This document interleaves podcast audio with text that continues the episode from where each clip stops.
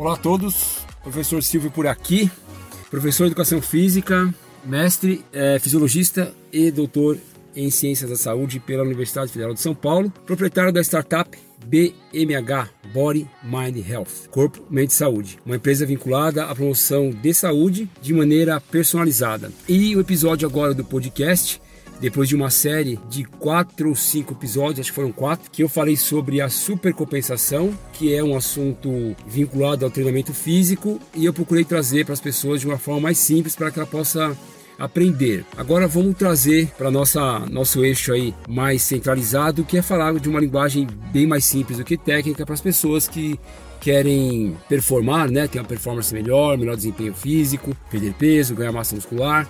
E aqui um dos assuntos que bastante comentado né, nas redes sociais, podcasts, na televisão, na mídia em geral, que é a corrida. E embora eu tenha um material já vasto, não limitado, né, é, não esgotado, mas bastante vasto na, nas redes sociais, inclusive no canal do, do, do YouTube, ao qual já faço o convite para vocês também acessarem, pelo link que está nesse descritivo deste material. E é trazer uma parte da corrida, na qual tem uma, digamos assim, uma, uma certa liberdade em falar por ser corredor, por ter sido maratonista amador, ter completado aí 12.700 quilômetros de corrida, que é a circunferência da Terra, né? Foi um projeto que eu tive. E a ideia aqui não é falar sobre meus projetos, mas voltar a falar um pouco mais sobre a corrida e dar aí uma, uma ideia, né? Uma, um aconselhamento, uma orientação que se você agora, nesse mês de novembro, né? Outubro, novembro, é sempre o mês, sempre o mês que as pessoas começam a fazer exercício físico, pensando em férias, em final de ano. E a corrida, ela se destaca aí como uma das formas de perda de peso, de, de melhora da saúde mental,